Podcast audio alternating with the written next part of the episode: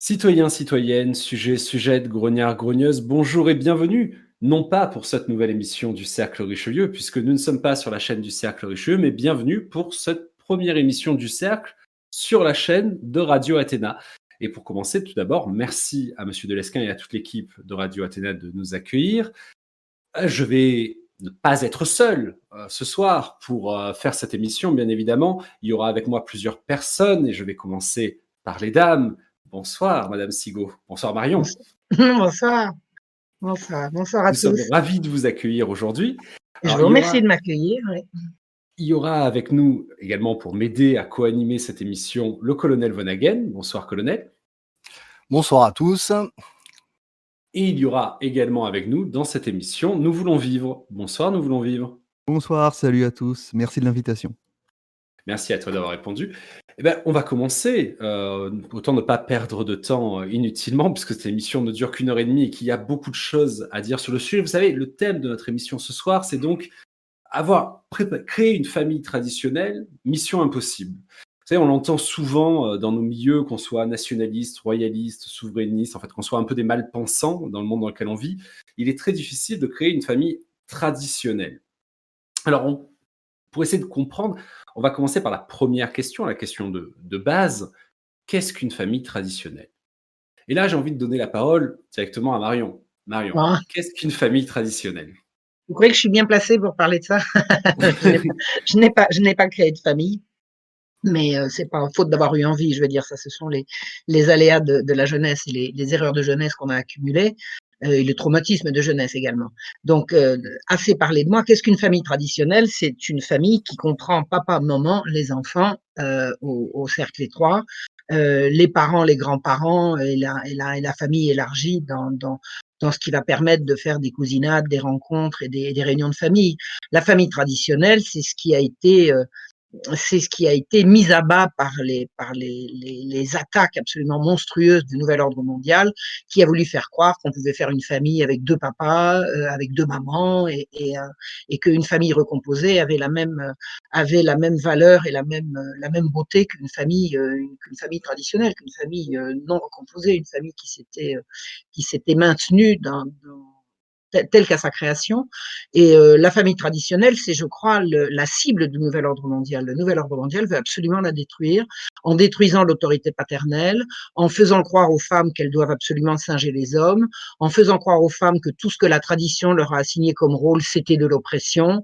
Et on, on arrive assez facilement à, à persuader des, des femmes qui ne sont pas encore, euh, qui n'ont pas encore assez l'expérience, on arrive assez facilement à les persuader qu'elles doivent être revendicatives et, et euh, vouloir absolument accuser le monde entier de leur euh, de leur solitude et de et de leurs échecs.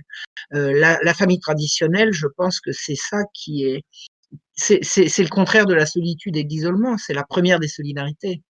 C'est la première des solidarités. C'est le lieu, la famille la famille traditionnelle ou la famille tout court. On devrait dire d'ailleurs la famille tout court, mais maintenant on est obligé de rajouter traditionnel tellement le le mot avait été dévoyé. C'est le lieu où le don est gratuit, où c'est où on donne pour donner, où on, on reçoit l'amour inconditionnel, où on est censé recevoir l'amour inconditionnel. Tant, tant de familles ne, ne savent pas ne savent pas le faire, mais c'est quand même le lieu. Le lieu de ça, c'est le lieu pour ça, je veux dire, c'est le lieu où on donne pour donner et où on attend d'être reconnu pour ce qu'on est et pas pour ce qu'on a fait. Ou c'est le lieu de la gratuité, c'est le lieu, de- c'est le lieu de l'amour, c'est le lieu de l'amour euh, absolu et inconditionnel. Euh, la famille traditionnelle, c'est ce que le c'est ce que le, le nouvel ordre mondial a vraiment déployé toute son énergie à, à tenter de détruire. Alors il l'a beaucoup détruit dans beaucoup d'endroits, mais je pense que c'est pas mort.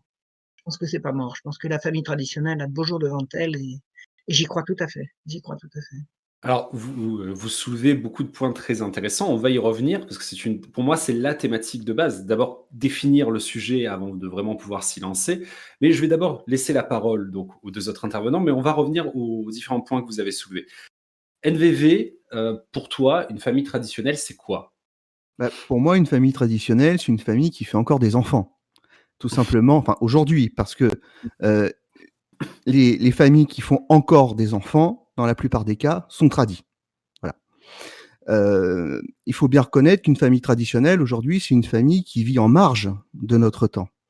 Euh, puisque la démographie des Occidentaux, si on prend les chiffres de tout l'Occident, en moyenne, on est à 1,4 enfants par ah, famille. Donc, ça, on le doit principalement à mai 68 via la libération des mœurs, la légalisation du divorce, légalisation de l'avortement, etc., etc. En fin de compte, en fin de compte, c'était la condition du confort c'est-à-dire que euh, l'extension du domaine de la marchandise à la, sphère non marchande euh, a détruit la famille traditionnelle. Donc, une famille traditionnelle aujourd'hui, qu'est-ce que c'est? Ben, C'est une famille qui fait des enfants et qui vit en marge de notre temps. Voilà, qui est euh, aujourd'hui, on est dans la nécessité immédiate. L'intérêt ne ment pas, désir de l'individu, isolé face au marché. Donc, pour dire les choses globalement, c'est une famille qui arrive à, à s'extraire des lois du marché. Euh, je vois pas trop comment c'est possible. La gratuité, c'est là, c'est là où a lieu la gratuité. Tout à fait, tout à fait. C'est là effectivement où on peut faire le, lien entre ce que, ce que vient de dire Marion et ce que tu viens de dire NVV. C'est tout cet élément de gratuité, d'amour euh, qui réside dans un foyer, qui n'est pas soumis euh, nécessairement aux lois du marché et qui n'est pas, qui n'est pas toujours rationnel. Qui n'est pas soumise à l'anthropologie matérialiste, qui est notre mmh. anthropologie actuelle. Alors, avant de passer la parole au colonel euh, juste, je vois que dans le chat, il n'y a, il n'y a absolument rien, donc je pense qu'il y a un problème avec le chat. Donc, si l'équipe technique peut jeter un coup d'œil à ça, puisque je ne vois aucun message s'afficher, alors c'est peut-être moi qui ai, qui un problème. Mais en tout cas, à ceux qui nous écoutent, je vous demande, si possible, de faire exploser les pouces bleus, bien évidemment. Et dès que le problème avec le chat sera résolu, ben, de participer au chat, évidemment. Alors, colonel, on a eu, euh, on a eu des visions complémentaires là de ce qu'était une famille traditionnelle. On a l'amour, on a le fait de faire des enfants, euh, tout simplement. Dans les deux cas, bon, je pense que on est d'accord sur le fait que c'est un homme et une femme, une société traditionnelle, voilà, qui font des enfants. Alors, on est obligé de le rappeler. Rendez-vous compte, on est obligé. Oui, voilà. on, on, est obligé de le rappeler. C'est quand même terrible, mais voilà, c'est une société, une famille traditionnelle, c'est un homme, une femme et des enfants, évidemment, euh, toute la famille un peu plus importante, les grands-parents, éventuellement les cousins, cousines, etc. Colonel, Qu'est-ce que tu peux rajouter à ça? Euh, alors, je fais face à la difficulté de, passer en dernier, bien sûr. Mais euh, en fait, euh, la famille traditionnelle, c'est aussi, je, pour compléter hein, ce, qui est, ce qui vient d'être dit et pour pas répéter ce qui vient d'être dit, c'est également la transmission de, tout, de, mmh. tout un, pan de valeurs. Et, et, et c'est un espoir pour le futur également moi, je, travaille beaucoup à bâtir ma famille dans ce sens-là. Bien sûr, je, ne néglige pas le reste, mais euh, j'ai un espoir euh, illimité euh, sur, mes enfants. J'ai deux garçons et une fille. Et, je pense que la, la, décision, à un moment donné, on prend une décision. On prend la décision de bâtir une famille. Et cette famille-là, en fait, on peut la bâtir dans l'air du temps, c'est-à-dire ça devient n'importe quoi très très rapidement. Ou alors on peut essayer d'avoir une vision euh, sur le long terme et euh, une famille en fait est le lieu de la, transmission de, j'ai envie de dire de siècle en siècle. On peut on peut pas envisager sa famille juste euh, sur sur voilà sur sa vie là de, de, la naissance à la mort et puis voilà ça s'arrête là. En fait la famille va avec tout le tout le bah, en fait ça va avec le avec la terre de nos pères. C'est du une vraie famille traditionnelle s'inscrit en fait dans le patriotisme. Et euh, après, je te coupe, juste c'est une dynastie en fait. Tu réfléchis comme c'est une dynastie, c'est le côté royaliste qui ressort. Oui, bon, on est un petit peu. non, mais attendez, on peut, on peut, on peut suivre le même raisonnement sur une famille paysanne. Hein, et, oui, bien sûr. C'est une famille de paysans. Moi, je suis issu de famille paysanne.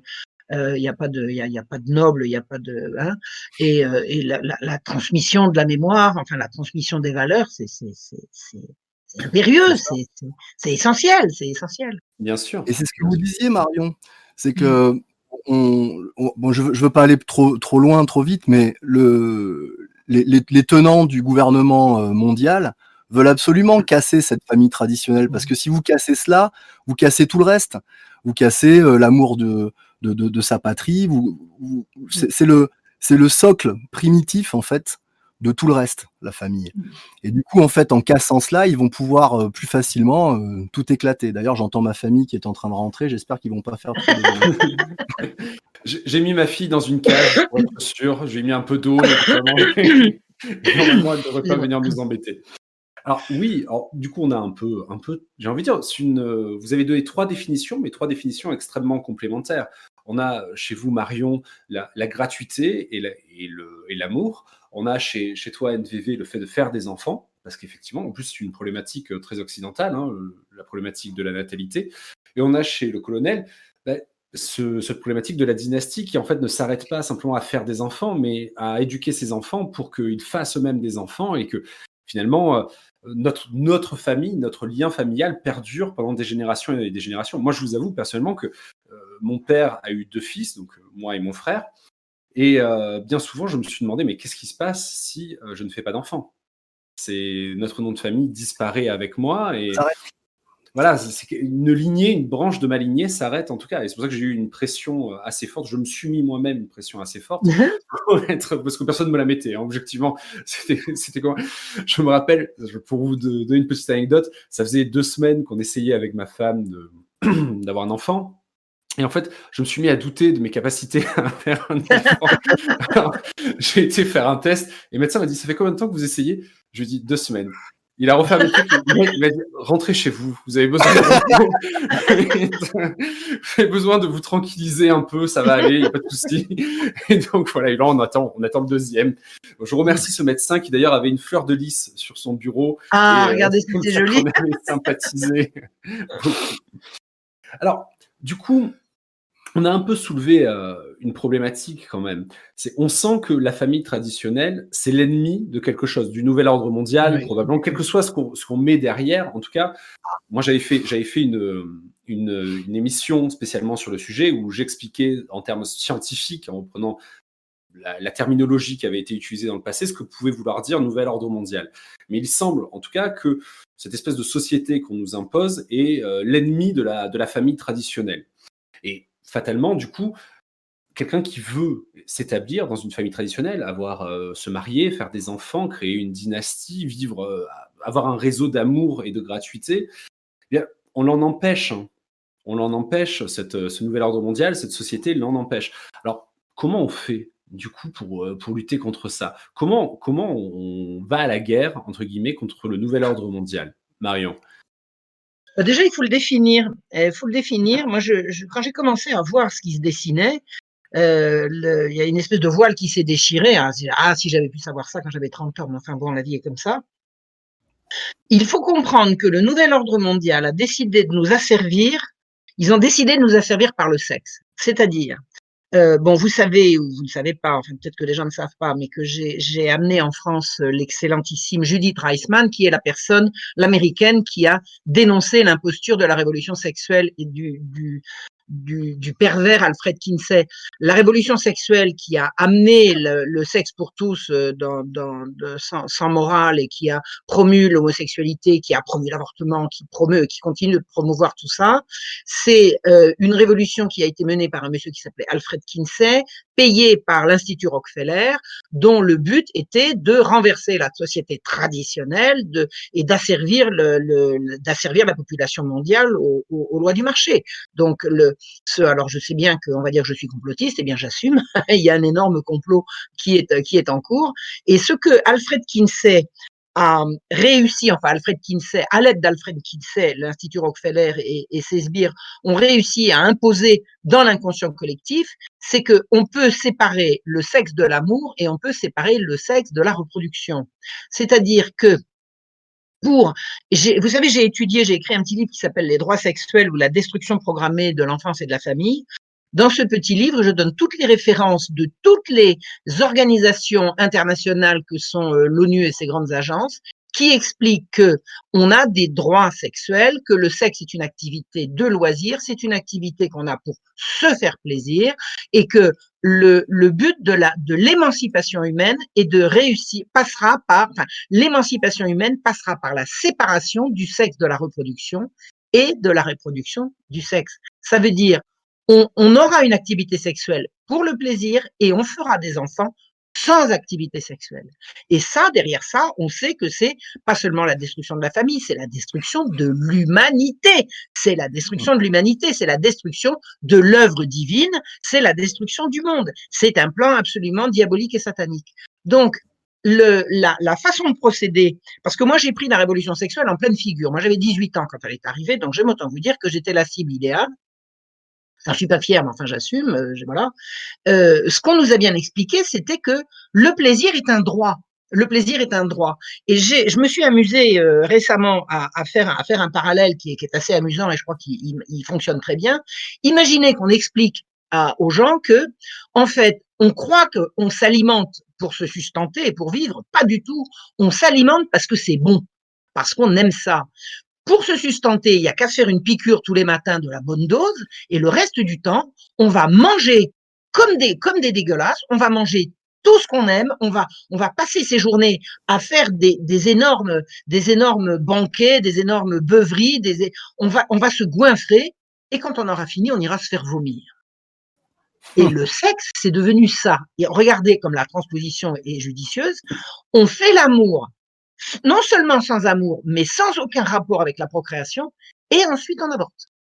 Et pour faire des bébés, on, aura, on aura des éprouvettes, on aura des, des, utérus artificiels, on aura des couveuses. Enfin, c'est une monstruosité. Et le, le, la révolution sexuelle telle qu'elle a été euh, amenée au monde par l'intermédiaire de cet abominable Kinsey, ça a véritablement consisté à dire tout ce qui vous fait plaisir à partir de vos organes sexuels, hein, excusez-moi, on est obligé d'être trivial, mmh c'est légitime et c'est pour vous faire plaisir, c'est votre droit et ça n'a rien à voir ni avec l'amour, ni avec l'autre, ni avec la. Il y, a ni relation, ni reconnaissance de l'autre, ni ni conséquence, ni conséquence. C'est absolument le, c'est le, c'est l'acte gratuit par, euh, par par définition quoi. Et c'est une abomination. Ils ont réussi à faire passer ça. Alors, ils ont pas ils ont pas fait passer ça sous cette forme-là. Hein. Au début, c'est, euh, euh, on appelait ça l'amour. On disait, faites l'amour, pas la guerre. Bah, l'amour, l'amour, faites l'amour, c'était pas de l'amour. Je suis désolé. Ce qu'on nous, qu'on nous suggérait de faire et qu'on appelait l'amour, c'était de coucher à droite et à gauche, sans lendemain, sans, sans relation, sans reconnaissance de l'autre. La, la, monstruosité que j'ai découverte dans les, dans les droits sexuels, c'est que ce que toutes ces grandes agences internationales essayent de faire valoir, c'est qu'on a un droit sur l'autre. Si vous avez le droit de jouir et que le, vous, vous jouissez par, par une relation sexuelle, vous avez un droit sur l'autre. Et l'autre n'existe plus. Vous avez un véritable droit sur lui. Vous imaginez, alors je sais que je vais choquer, mais euh, c'est le sujet qui est choquant, c'est pas moi. Vous imaginez que on puisse, une femme puisse aller au tribunal en disant, Monsieur le juge, mon mari ne me fait pas jouir. Et le juge va dire, mais vous êtes condamné à ceci. Ben attendez, ben c'est ça. Si le but c'est la jouissance, si la jouissance est un droit, mais attendez, faut revenir sur terre, faut revenir sur terre. Le sexe, c'est là le mode humain et pas uniquement humain, enfin c'est le mode animal au sens noble du terme de la reproduction. Mais c'est fait pour ça. Si le bon Dieu nous y a donné du plaisir, c'est pour que ça fonctionne. Parce que si on n'y prenait pas de plaisir, la vie ne se reproduirait pas. Mais le but de l'activité sexuelle de, de, dans toute la nature, c'est la reproduction de la vie. Et ça, c'est dans la nature et dans la, dans l'humanité, c'est la reproduction non seulement de la vie, mais des valeurs. C'est la reproduction de, de, de, de, de, de l'humanité. C'est la reproduction de l'humanité. C'est la perpétuation de l'humanité. Donc, c'est sacré. Le, la révolution sexuelle a désacralisé le sexe et je pense que la, la nouvelle révolution qu'il faut réussir à imposer, c'est la resacralisation du sexe. Le sexe relève du sacré parce que le sexe relève de la perpétuation de la vie et du respect de l'autre et de la et de la et de la et de la création. Le, sexe mène à la création 1 plus 1 égale 3. En plus, 4, 5, 6, c'est des gens comme vous, on sait quoi. on va beaucoup plus loin, on va beaucoup plus loin. Mais donc, c'est ça qu'a fait la révolution sexuelle. Elle a séparé le sexe de la reproduction. Et maintenant, avec le transhumanisme, on, sépare la reproduction du sexe. C'est ça qu'il faut mettre à bas et c'est ça qu'il faut dénoncer. Quand les gens comprendront que c'est un plan mondial et qu'ils verront la tête de ceux qui sont derrière tout ça, j'aime autant vous dire, allez, renseignez-vous sur ce qu'a été la vie d'Alfred Kinsey. Vous verrez qu'on n'a vraiment pas besoin de modèles comme ça pour, pour éduquer les gosses, hein, c'est certain. Ok, merci beaucoup euh, Marion. Je crois que NVV veut rebondir justement sur ce qui vient d'être dit. Oui, je suis tout à fait d'accord avec, avec ce qu'a dit Marion. Ce que nous dit Marion, en fait, finalement, c'est qu'aujourd'hui, on vit en plein, homo economicus et que demain, on aura le transhumanisme. Dans les deux cas, le lien, c'est la tyrannie des désirs. C'est la tyrannie des désirs qui motive l'homo economicus aujourd'hui et demain, le transhumanisme. C'est-à-dire qu'on a retiré, les symboles, demain, on retirera les limites du corps. Et ça, je vous le garantis, quoi qu'on fasse, ça arrivera. Alors nous, qu'est-ce qu'on peut faire? Qu'est-ce qu'on peut opposer à ça? Eh bien, ce sont les valeurs altruistes et sacrificielles. Les valeurs altruistes et sacrificielles. Et elles, elles sont commanditées par la foi. Elles sont commanditées par la foi. Sauf qu'il faut bien reconnaître aujourd'hui, euh, quand on regarde l'état euh, de l'Église, c'est pas évident. C'est pas évident de dire à des jeunes euh, de retourner à l'Église quand on voit quand on voit ce qui s'y passe et ce qui est fait. Donc, euh, faut pas faut pas se le cacher. On est dans une situation très compliquée, très compliquée. Donc, déconstruction de l'imaginaire. C'est une déconstruction de l'imaginaire qu'il faut arriver à amorcer. Moi, ce que je propose, via les valeurs altruistes et sacrificielles qui, elles, ne répondent ni au marché, ni au transhumanisme, ni à la tyrannie des désirs. Euh, ce qu'on peut dire aussi, c'est que la droite, la droite, ces 60 dernières années, étant soumise au marché, c'est elle qui a le, plus entamé cette déconstruction des traditions, cette déconstruction de la famille. Quand on regarde les lois qui ont été votées, c'est la droite qui les ont fait passer, sauf le mariage, le mariage gay là euh, récemment avec avec Hollande, mais c'est la droite qui l'a fait. Pourquoi? Parce qu'elle est soumise au marché. On trouve des solutions. On trouve des solutions à gauche. Il y a Guy Debord, Guy Debord, il y a Pasolini. Ces deux personnes-là, elles ont fait l'analyse et elles ont apporté des solutions.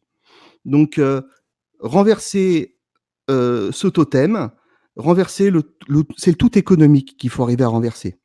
Et ça, ça passe par le sacrifice et l'altruisme, non intéressé. Qu'est-ce que vous appelez le sacrifice, euh, en l'occurrence hein, parce que je sais ce que Bah, c'est. le sacrifice, pour moi, c'est sacré, c'est être capable de dépasser euh, sa propre nature. C'est aussi une vertu de force, c'est s'opposer aussi à soi-même euh, pour être au service, au service des autres, au service de son pays, au service de sa famille. C'est quelque chose qui n'est pas du domaine euh, du comptable, donc du nouvel Oui, ordre c'est- mondial. Relève de la gratuité. ouais. Je, je lis euh, beaucoup de questions dans le chat. On, on reviendra sur les questions plus tard, je vous le promets, parce que oui, j'ai actualisé mon chat. C'était moi qui avais un problème. C'était pas le chat. Voilà, petite erreur. Donc, je vous encourage à la fois à exploser les pouces bleus, encore une fois, mais aussi, mais aussi pardon, à partager cette émission sur euh, tous vos réseaux.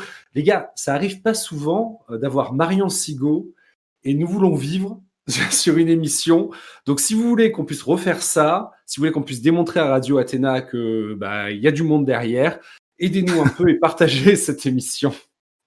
Et voilà. Donc, pour l'instant, vous êtes 250. Je pense qu'on peut monter bien plus haut que ça. Donc, j'ai bien compris ce que vous avez dit, euh, Marion et, et euh, nous voulons vivre. Donc, cette notion de, de sacrifice, cette notion de sacré, cette notion de resacralisation du pays pour combattre le nouvel ordre mondial, pour combattre ceux qui nous imposent bah, justement cette désacralisation permanente qu'on retrouve bah, dans les facilités pour divorcer, dans les facilités pour euh, concevoir des enfants, on va dire, non naturels. hein. Et là, je pose la question au colonel. Alors, qu'est-ce qu'on fait, colonel Qui arrive toujours en dernier, il doit se dire à chaque fois, tout a été dit. Non, non, mais c'est très bien. C'est très très bien. En plus de cela, euh, je- tu sais très bien que je suis l'homme de l'ombre, donc j'ai pas un problème avec ça. Donc, la première fois que je monte mon visage, j'ai pas l'habitude de faire. Euh, plusieurs choses. Alors, je, je voudrais revenir sur, sur ce que disait Marion, sur Kinsey. Je- D'ailleurs, bravo à vous d'avoir apporté cela en, en France. Euh, Je vous prépare Alexandre quelque chose. sait. Je vous prépare quelque Alexandre chose, le soyez aux aguets. en fait, euh, j'ai euh, j'ai- mon regard plongé dans, dans la littérature anglo-saxonne depuis de nombreuses années. Et euh, je pense que on, on a un problème d'information en France. Les Français ne sont pas plongés du tout dans, dans le monde anglo-saxon. Et malheureusement, tout ce qui, tout- tout- tous ces sujets-là émanent du monde anglo-saxon. Par exemple, quand vous parliez du sexe comme, comme amusement, je renvoie au, au livre de Zbigniew Brzezinski. Zbigniew Brzezinski qui, euh, qui a mis en place ce fameux terme de tititainment.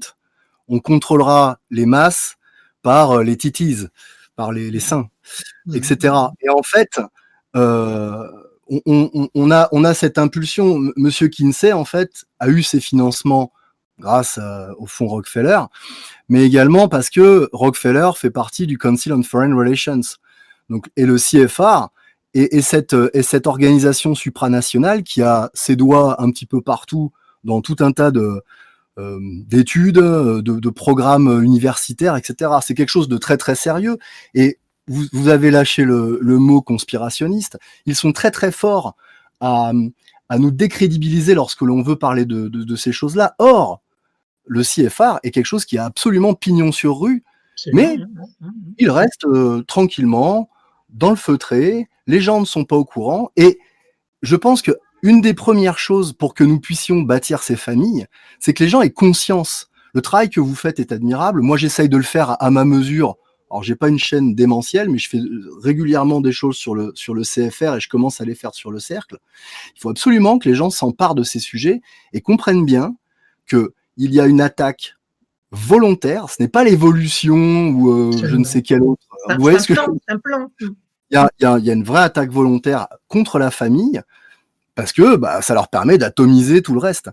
Et euh, je pense que donc une des premières choses à faire, c'est que les gens soient informés. Quand on est informé, on sait à quoi s'en tenir. Euh, NVV, euh, bien sûr, évoquait notre foi. Il y a eu en 2017 euh, 50 000 mariages catholiques en France. C'est faible. Hein Et, euh, ouais, ouais, alors, j'ai trouvé le j'ai trouvé ce chiffre-là, j'ai trouvé ça pas surprenant, mais mais horrible, à vrai dire. C'est cataclysmique, cataclysmique. C'est une catastrophe euh, complètement. Et, euh, et, et, donc, en fait, le mariage étant le plan de Dieu, l'attaque contre le mariage est bien le plan de l'ennemi. Oui. En, en, en ce sens-là. C'est la raison pour laquelle, en fait, l'information, la reprise de la foi euh, sont, les, sont à, mon, à mon sens les solutions. Et donc, j'en remets une couche, la transmission, parce que la transmission des informations va pour nos familles, mais elle va également pour nos cercles d'amis, etc. Ces sujets-là ne sont, si, si, on arrive à les, à les vulgariser, à faire en fait, en, en, sorte que les gens réellement comprennent que ces sujets-là sont fondamentaux, euh, on, on, va avoir un, un changement, ça, ça, va, ça va basculer dans l'autre sens. Voilà. Je, je peux dire, on, on, pourrait encore en parler. Hein, je... D'ailleurs, c'est intéressant euh, ce que tu dis, colonel. Là, je rebondis dessus, euh, parce que je dis 50 000 les mariages catholiques, donc ça compte les, les concilières et les, et les tradis. Mais oui. pour avoir parlé un jour avec, euh, avec un prêtre euh, qui m'exposait me, qui les, ses anecdotes sur les différents couples qu'il avait pu euh, rencontrer et qui demandaient justement le mariage, il me disait que bien souvent, quand il posait la question aux gens euh, pourquoi voulez-vous vous marier à l'église, la réponse c'était l'église est jolie, on ne sait jamais. On ne sait jamais ce qui peut arriver. c'est joli, on ne sait jamais. Ma, maman me l'a demandé. ça aussi, c'était maman ou grand-maman me l'a demandé. Ça aussi. Donc il m'a dit c'est une catastrophe. Alors moi, quand j'étais arrivé euh, dans l'église et que je ne me suis pas marié avec lui, mais euh, quand je quand je lui ai exposé pourquoi je voulais me marier, il m'a dit c'est la première fois depuis longtemps que quelqu'un m'explique qu'il se marie parce qu'il croit en Dieu. Véritablement. Non, attendez, faut, il ne faut pas être si pessimiste. Alors, Alors bon? On pour l'instant, je ne reçois pas de données. Attendez. Là, c'est bon. On est, en, on est à nouveau en direct? Normalement, oui, je crois qu'on est à nouveau en direct. Alors, désolé. Voilà, on a eu un petit problème. Et évidemment, ça s'est effondré le nombre de personnes qui nous regardaient. On allait dépasser la barre des 300 et c'est retombé à un peu moins de 100. Donc je suis désolé. On a, on a foiré, euh, il y a eu un problème de, de bande passante et, euh, et d'autres petits soucis. Je suis navré. Est-ce que pour nous aider, vous pouvez repartir sur les pouces bleus et repartir pour partager euh, l'émission? C'est le genre de problème qui arrive avec Internet. on va dire ça comme ça. Voilà, ça repart à la hausse. Voilà, 134, 150, parfait. Bon, merci à tous et désolé euh, pour ce petit souci. Donc oui, euh, en fait, je vous expliquais mon anecdote à ce moment-là sur le prêtre qui, euh, qui ne mariait que des gens qui, qui en fait ne savaient pas pourquoi ils allaient se marier. Et Marion, vous aviez voulu rebondir sur le sujet. Oui, je disais deux choses. D'abord que quand j'étais quand j'étais jeune, j'entendais déjà ça que et quand j'étais jeune, les églises étaient, étaient pleines. Hein. Bon. Et j'entendais déjà euh, les prêtres se plaindre que les jeunes ils veulent se marier à l'église parce que euh, c'est là qu'on peut mettre une robe blanche, parce que ça dure plus longtemps, parce que c'est plus joli, parce qu'il y a de la belle musique, parce que à la mairie ça n'a pas de sens, etc. Et euh, les prêtres se plaignaient que qu'il y avait pas, enfin, il y avait l'engagement sacré de, des époux, mais que la, la le, le, fait de le faire à l'église, si vous voulez, ça, ça, relevait plus du décorum que de que, que, que de la foi. Donc ça, je ouais. l'ai je l'ai toujours entendu. Donc ce que je voulais dire également, c'est que moi j'ai l'impression qu'il y a un véritable renouveau catholique chez les jeunes. Et je crois que beaucoup de jeunes de, jeunes ou, de, moins jeunes, voudraient faire un mariage chrétien et comme ils ont raté le coche étant jeunes et qu'ils ont fait les bêtises et qu'ils ont déjà, euh, ils ont déjà divorcé, ils ont déjà, enfin, ils ont déjà euh, créé des, familles qui n'ont pas donné de suite au, moment où ils veulent retourner à la tradition, euh, ils, ne peuvent pas parce que l'Église ne va pas leur accorder de, de faire un mariage à l'Église. Je suis persuadée. Et je ne suis pas en train de dire qu'il faudrait, je ne suis pas en train de dire que c'est bien ou que c'est mal. Je fais le constat. Je pense qu'il y aurait beaucoup plus de mariages chrétiens si, euh, si l'Église accueillait euh, ceux qui sont qui se qui se sont convertis récemment et, et qui ont euh, et qui ont et qui sont euh, et qui, qui sont déjà divorcés quoi. C'est, mmh. je, connais plusieurs cas autour de moi. Je connais plusieurs cas autour de moi. On voudrait se marier, on a demandé à un prêtre, bah non, vous êtes divorcé, je peux, je peux pas vous marier. Bon, bah voilà, ça, ça fait des mariages en moins. Alors, je serais pas tout à fait d'accord avec vous, Marion. je l'avoue, pour moi, j'estime que l'Église doit rester forte ah, je dis pas, je dis pas que c'est, je dis pas que c'est pas bien. Je dis qu'il y en aurait plus, il y en aurait plus si, et qu'à la génération suivante, ces gens-là, bon, ils se marieront pas à l'église, à la génération suivante, ils expliqueront à leurs enfants de ne pas faire les bêtises qu'ils ont faites eux. Vous voyez ce que je veux dire? Oui, oui, je, comprends. Oui, effectivement. Bah, c'est sûr que si on, si on, si on autorisait euh, le, remariage avec en expliquant un petit peu aux gens que du coup un mariage traditionnel, on n'est pas censé divorcer, effectivement, il y aurait probablement la génération précédente, euh, précédente suivante, pardon, des, enfants qui ne feraient pas les mêmes erreurs. Je, vous l'accorde, je suis d'accord. Alors, on, va, on est quand même passé 36 minutes sur le premier sujet, donc on va essayer de passer un peu plus sur, d'arriver au sujet. Euh, il y a beaucoup à dire. Je suis d'accord. Je pense qu'on a, qu'on a pas, qu'on a fait euh, commencer ce sujet, mais quand même, il y a une question pratique. Voilà. Que beaucoup de, jeunes euh, catholiques et parfois pas catholiques, mais qui se veulent traditionnalistes se posent où est-ce qu'on trouve un conjoint, du coup un futur époux ou une future épouse, un homme ou une femme, qui accepterait de fonder une famille tradie? Parce que c'est beaucoup le reproche euh, qu'on fait euh, aujourd'hui, que certains font aujourd'hui, c'est-à-dire qu'il serait impossible en France de trouver une femme tradie ou de trouver un homme tradie avec qui fonder une famille. En tout cas, ce serait très difficile, extrêmement difficile. Alors NVV, par exemple, est-ce que tu as, tu as ton mot à dire sur le sujet? Bonne question, bonne question. euh, le réflexe ce serait de dire bah aller dans les églises tradies, sauf qu'il faut bien le reconnaître, euh, on, y trouve surtout des, marginaux. Oui. Donc euh, bonne question, bonne question. Donc disons pour faire de la rhétorique, je dirais qu'il faut trouver des personnes qui soient pas des êtres unidimensionnels. Voilà. Où est-ce qu'on les trouve? Dans les églises. Sauf que euh, c'est quand même la croix et la bannière, c'est le cas de le dire, pour, pour trouver la bonne personne. Donc où est-ce qu'on les trouve? Peut-être à l'est et encore, je pense qu'ils sont, je, pense qu'ils sont soumis au, au, même problème en fin de compte. Oh. Donc, euh, vous savez, euh, trouver la bonne personne, c'est euh, c'est souvent le, le fruit du hasard, même si on, certains diront que le hasard n'existe pas. je dois avouer que j'ai pas vraiment, j'ai pas vraiment la réponse. Trouver une personne, en tout cas pour moi, qui soit pas unidimensionnelle. Voilà. Alors, on va y revenir sur la question de, l'Est, ça fait partie des, thématiques. Mais Marion, votre avis, où est-ce qu'on trouve un conjoint avec qui on peut réellement bâtir une famille traditionnelle? Je pense que tous les couples sont toujours faits dans les communautés. C'est-à-dire qu'avant, vous aviez la communauté villageoise, vous avez la communauté de la communauté de, la famille, la communauté des parents. Les mariages ont quand même toujours plus ou moins été arrangés par les gens bienveillants qui entourent l'impétrant, le, si je peux dire.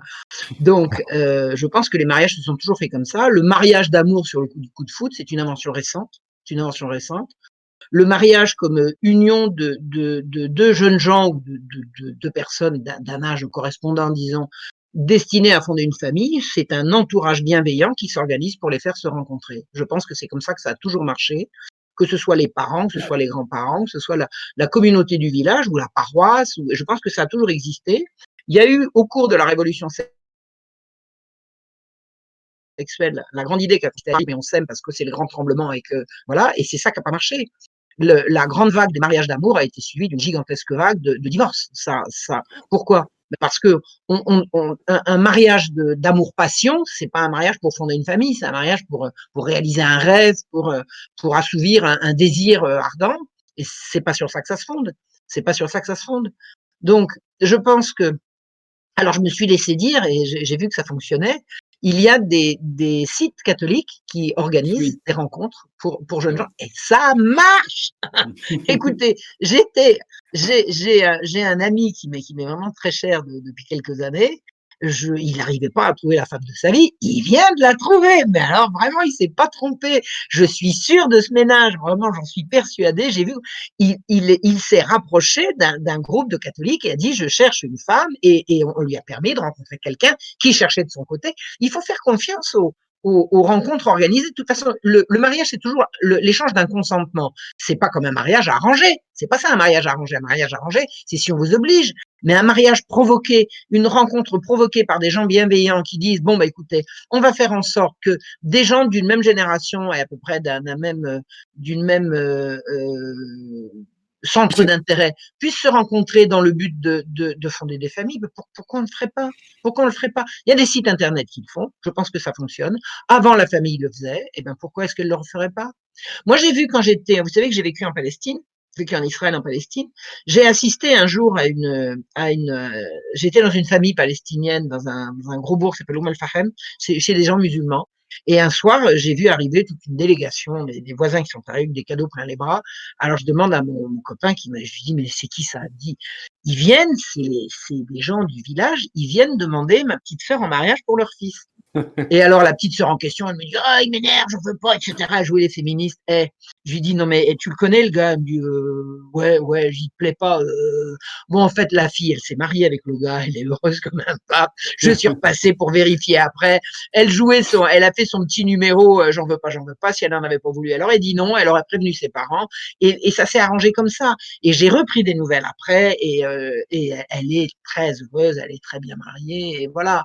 Donc ça peut parfaitement se, ça peut parfaitement se faire à la condition, il faut, pour que ça puisse se faire, il faut effectivement redonner son sens au, mariage et à l'amour. C'est-à-dire que l'amour, c'est pas un grand tremblement qui vous, qui vous fait perdre pied. L'amour, c'est une construction, c'est un, c'est un, c'est un projet commun, c'est, l'amour, c'est actif, l'amour, c'est faire. Là, il y a, y a pas, il y a pas d'amour, il y a que des preuves d'amour, comme on dit, hein. L'amour, c'est aimer quelqu'un, c'est lui faire du bien, c'est lui vouloir du bien. Et ben, ça, ça se construit. Et pourquoi est-ce que ça se construirait pas avec l'aide de la, de, de la communauté, l'aide de la famille, l'aide des gens bienveillants? Et pour ça, pour ça, pour ça, je suis en train de parler de communauté. Faut, faut rétablir des communautés.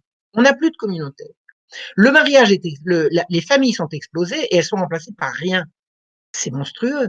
Tu les bases, sur, quoi? tu les bases sur quoi les communautés aujourd'hui? Tu les bases sur quoi? C'est ça le problème. Là, moi, je suis en train de, je suis en train de me rendre compte que je suis en train de créer une communauté dans ma paroisse.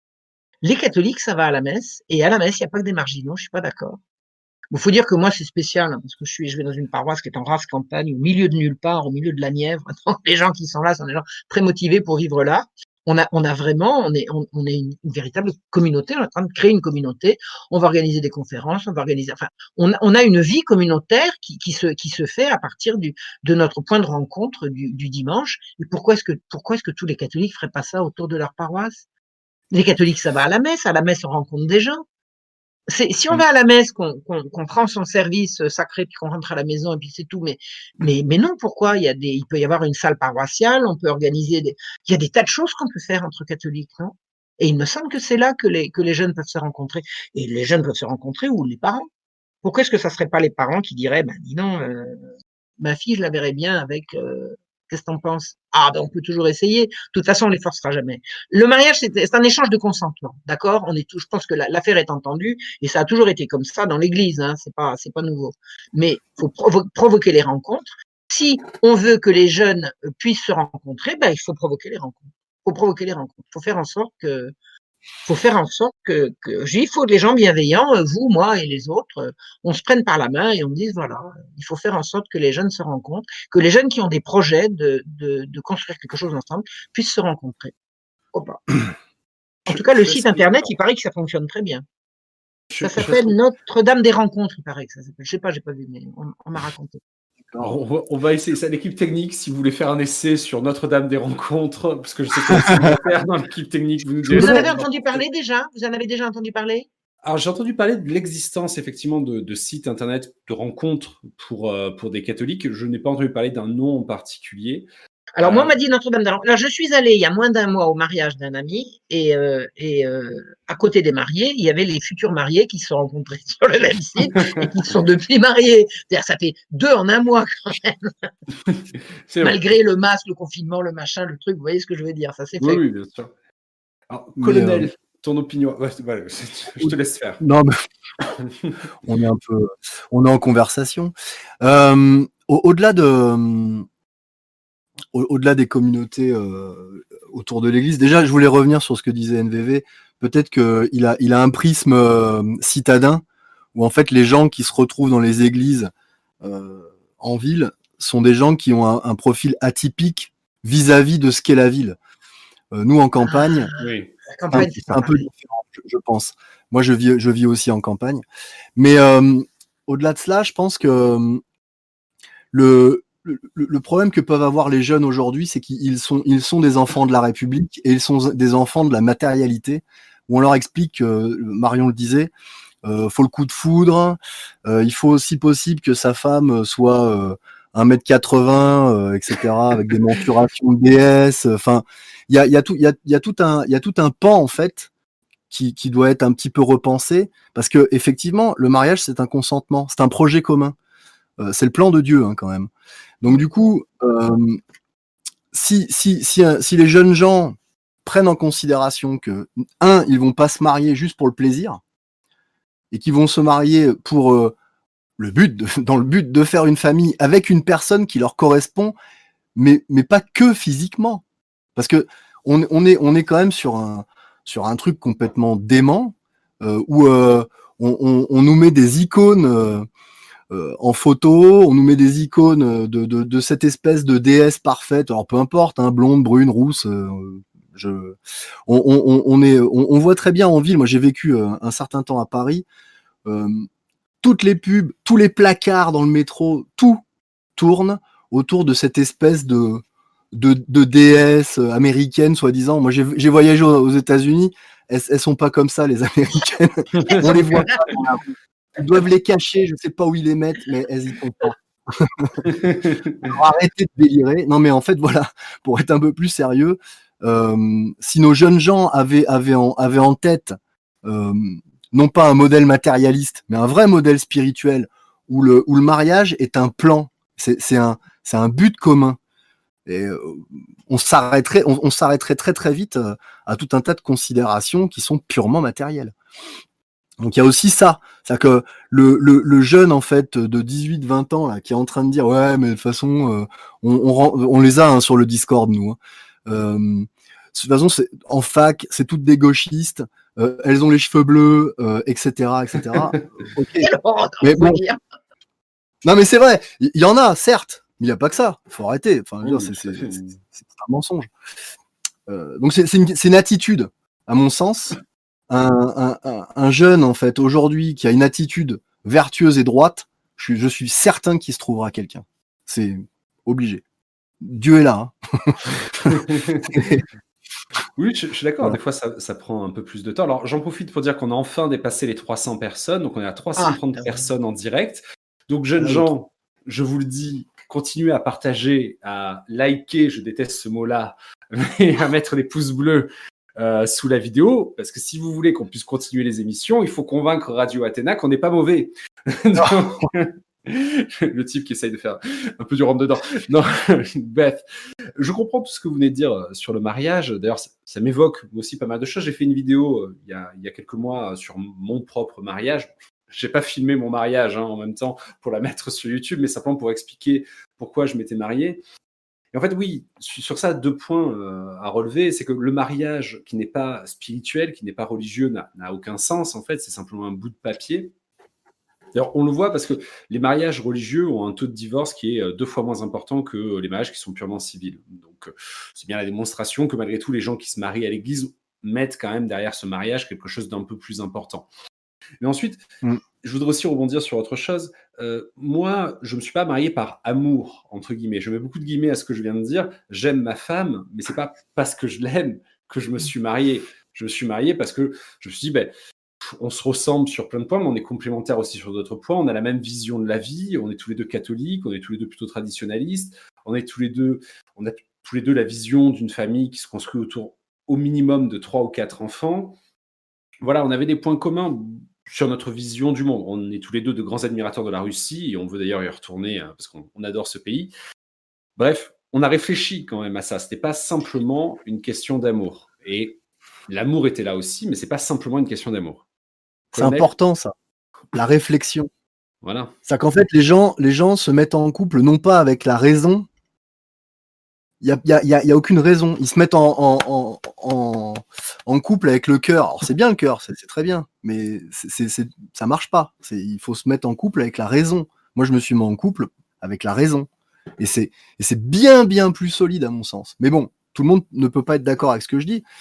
Mais la raison est, pour beaucoup. Enfin, on se marie avec la tête. Oui, bien sûr.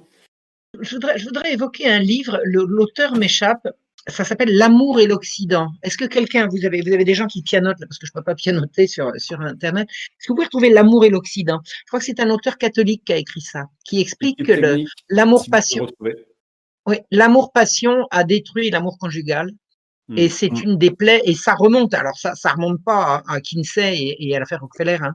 ça remonte à, au mythe de Tristan et Iseux. Tristan et Iseux, c'est alors c'est l'amour mort, l'amour euh, l'amour qui, qui, qui, détruit le mariage. Enfin, c'est l'horreur et on a on a baigné là-dedans. L'amour a été détruit par la passion. L'amour a été l'amour et le mariage ont été euh, euh, salis, détruits, abîmés par par par la passion qui, qui n'est pas l'amour, qui n'est pas l'amour. Faut dire c'est un très très beau livre. Quelqu'un quelqu'un l'a trouvé, L'amour et l'Occident? Quelqu'un l'aurait trouvé, ce serait Denis de Rougemont. Denis, de Rougemont. Denis de Rougemont. C'est magnifique. C'est magnifique, je recommande. Alors vraiment, je recommande à tous à tous ces jeunes qui cherchent l'âme sœur de lire ça avant de, avant de faire un choix. Vraiment, très très Vous pouvez nous rappeler le titre peut-être L'amour et l'Occident. L'amour et l'Occident, donc de L'amour et l'Occident. C'est un travail à la fois philosophique, mais littéraire aussi. Et mmh. c'est un, un travail chrétien, un travail catholique. C'est parfait alors. Philosophique, littéraire et catholique, on a tout ce qu'il faut pour que ce soit le livre à recommander euh, ce soir. Mais effectivement, je suis d'accord avec vous, je suis d'accord avec tout ce que vous avez dit tous les trois.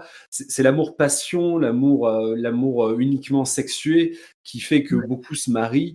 J'avais raconté cette, cette, anecdote dans une autre émission, mais quand j'étais officier de marine, j'avais un collègue qui un jour me dit, qui était catholique, tradit, officier de marine, qui me dit écoute, je voudrais te présenter ma femme, mais euh, j'ai un petit souci, j'ose pas le dire euh, aux autres. Euh, en fait, elle a un, métier assez étrange qui convient pas à tout le monde. Je dis, tu peux tout me dire, qu'est-ce qu'elle fait comme métier? Il me dit, elle est tenancière de, de magasins où elle vend des, des, outils pornographiques, quoi. On va dire. je, je lui dis euh, oui, enfin déjà oui, ça me pose un petit problème personnellement. Mais au-delà de ça, tu es catholique, plutôt tradit, tu es officier de marine. J'ai rencontré ta famille, euh, ton père était aussi officier de marine. Je pense qu'il va y avoir un problème à un moment. Bon, ils se sont mariés, ça a duré deux ans et demi, et évidemment, ça a été une catastrophe totale et absolue. Comme tout le monde pouvait s'y attendre, comme tout le monde lui avait dit, comme je lui avais dit. D'ailleurs, je lui avais dit, je viens pas à ton mariage à cause de ça parce que ça ne fonctionnera pas. Donc, je je, je vois pas comment ça pourrait mm. fonctionner. Alors, on va passer à la suite. Ça fait déjà pratiquement une heure qu'on y est, donc on va passer directement à la suite. Vous savez qu'on évoque beaucoup euh, la question des femmes d'Europe de l'Est dans nos milieux, qu'on soit encore une fois nationalistes, royalistes, traditionnalistes. Beaucoup de gens expliquent qu'on peut aller les trouver, euh, ces femmes-là, qu'on aurait tant de mal à trouver en France, on peut les trouver en Europe de l'Est. C'est pas gentil pour les Français. c'est pas gentil pour les Français. Merci. Et donc, est-ce qu'on peut, est-ce qu'on peut, euh, est-ce qu'on peut imaginer qu'on peut bâtir un foyer en allant chercher euh, une femme très traditionnaliste euh, dans des pays, alors, imaginons dans les Balkans, mais on peut aller plus à l'est, hein, genre en Pologne, éventuellement en Russie, etc. Est-ce que c'est la bonne solution si vraiment on n'y arrive pas en France? NVV. qu'on vienne leur piquer leur femme, j'aimerais bien savoir. Alors, on va commencer par NVV, ensuite Marion, ensuite Colonel. NVV, qu'est-ce que tu en penses? C'est la solution? Je pense que oui et non, c'est-à-dire qu'on peut trouver l'amour euh, un peu partout, comme on l'a dit euh, tout à l'heure. Finalement, l'amour euh, c'est pas c'est pas un sentiment, c'est un, un, projet. Donc on peut avoir des projets avec, on peut trouver par hasard quelqu'un, voilà. Mais en fin de compte, quand on regarde la démographie, j'y reviens, que ce soit chez nous ou chez eux, à peu de choses près, c'est la même, c'est 1,4. Donc ça veut dire que dans les deux cas, euh, le, le, tout économique, l'anthropologie a aussi changé là-bas. Alors vous allez trouver probablement des femmes euh, qui euh, accepteront plus facilement de vous faire à manger et de faire le ménage euh, sans râler.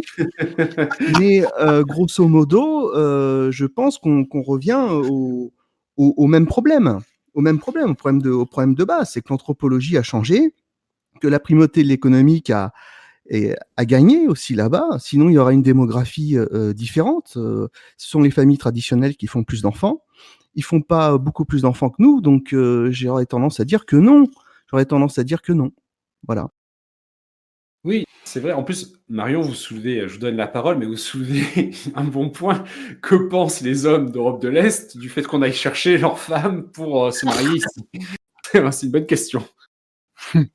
Non, mais quand je quand j'entends quand j'entends euh, comment s'appelle-t-il NVV qui dit euh, elles seront elles seront plus plus sympas pour nous faire à, à manger. C'est vrai que le rôle, le rôle de, de, ménagère de la femme a été tellement dévalorisé chez nous. Je veux dire, la fille qui va oser dire, moi, je rêve de, je rêve de m'occuper de mon foyer, je rêve d'avoir un mari, de m'occuper de lui et de m'occuper des enfants et de, et de sortir que pour faire les courses et puis de l'attendre, etc. Je veux dire, des... ma mère, elle, elle, rêvait de ça, elle l'a eu, elle a eu la vie qu'elle a voulu. Elle a jamais voulu travailler à l'extérieur, elle avait suffisamment de boulot à la maison.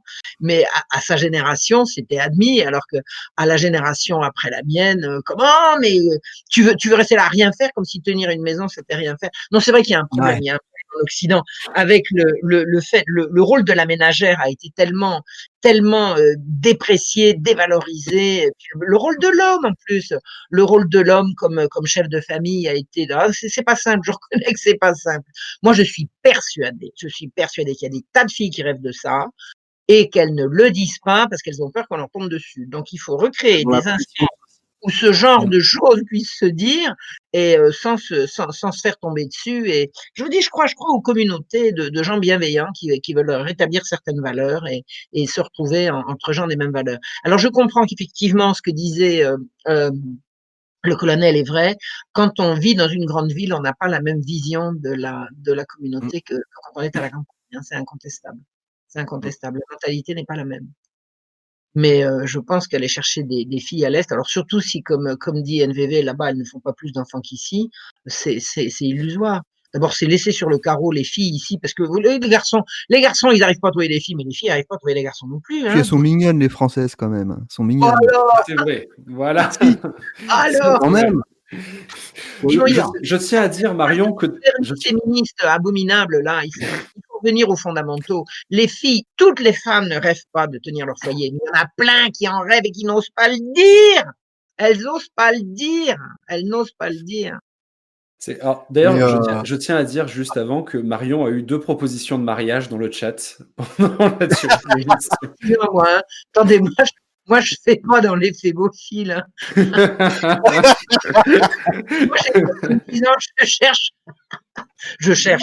Éventuellement, oui, après tout, pourquoi pas. ah, ouais. Ah, oui. Le, le, mot est dit, oui, oui, non, mais quel, quelqu'un de ma génération. Évidemment. ah non, mais il peut y avoir dans le chat des gens de votre génération, c'est pas, pas interdit. Alors, colonel, les femmes de l'Est, solution ou pas pour, euh, je, pour nous... je, je resterai très poli, bien sûr. Mais et, et en fait, je, je, garde cette formule depuis le début de l'intervention. On cherche toujours, enfin, l'herbe est toujours plus verte chez le voisin. Donc, euh, et je vais en rajouter, ça, ça, c'est du mercurochrome sur une jambe de bois, donc ça sert à rien. Parce que NVV le disait, nos, nos françaises sont, sont, admirables. Je salue ma femme hein, qui est avec les enfants en bas et qui me permet de faire le direct.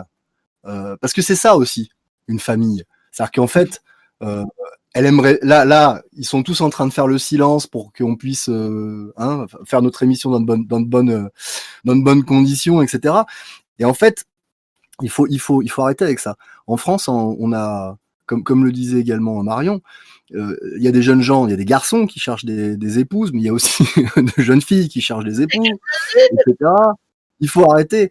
Et la pression sociale, en fait, euh, on revient un petit peu en arrière sur euh, le Summer of Love, 1968. Cette espèce de révolution, la fameuse révolution sexuelle, etc., a beaucoup, beaucoup travaillé à casser euh, l'image de la famille parce qu'en fait, on a c'est amour libre. C'est Oui, amour, ça n'a pas de sens. dérive, c'est du, c'est du délire total.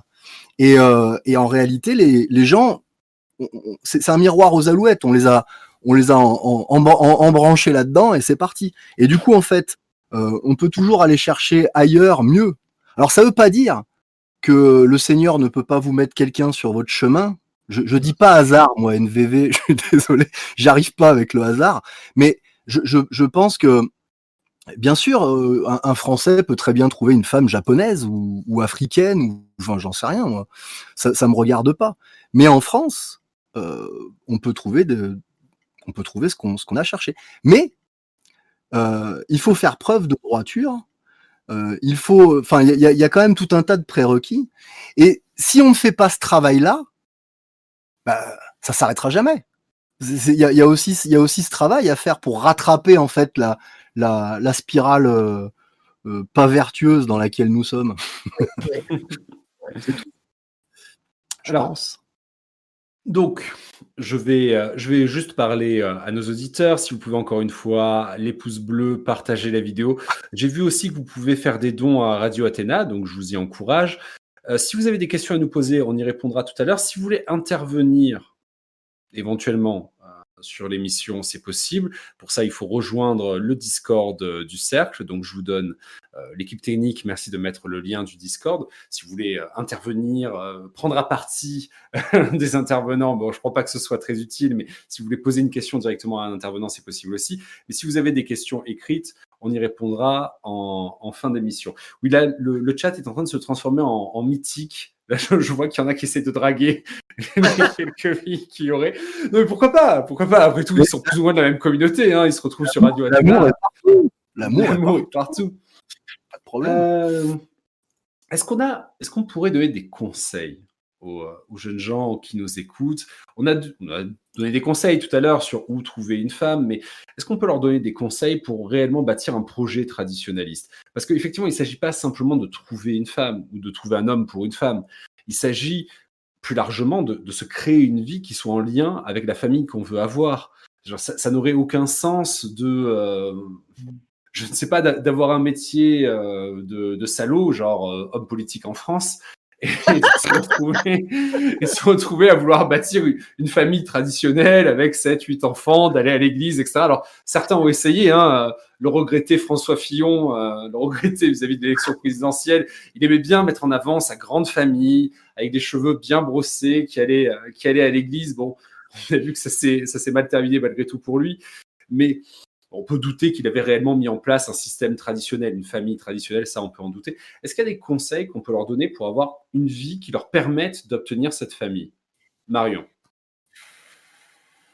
Trouver ce qu'on aime faire. Faut trouver, faut, trouver déjà le bon métier. Faut savoir ce qu'on veut faire, trouver ce qu'on veut faire, faire en sorte de faire bien ce qu'on veut faire. Et je pense que la, construction se fait à partir de là. Alors je sais que c'est le plus dur. Trouver la trouver le, le conjoint de sa vie, c'est c'est certainement le plus dur, mais mais juste derrière, c'est trouver la trouver la bonne activité, trouver le bon métier, trouver ce qu'on a vraiment envie de faire. Parce que créer une famille avec en, en passant ses, ses journées dans les dans les transports, euh, rentrer dans des entreprises qui vous pressurent et qui veulent vous, vous vous forcer à marcher sur la tête des autres pour avancer. Enfin, je veux dire, il y a des il y a, il y a un certain nombre de prérequis pour euh, pour pour, pour le bonheur et pour la construction euh, au sens chrétien du terme. C'est de c'est d'avoir une activité euh, euh, qui soit dirigée vers le bien commun, qui soit dirigée vers le bien commun, et dans, dans laquelle on puisse, euh, on puisse euh, s'accomplir. Et. Vous savez, je pense à la parabole des talents. Hein, C'était à la messe il y a, pas très longtemps. Oui. Euh, Dieu ne nous pardonne pas d'avoir mis nos talents euh, dans la terre, hein, d'avoir enterré nos talents et de pas les avoir fait fructifier.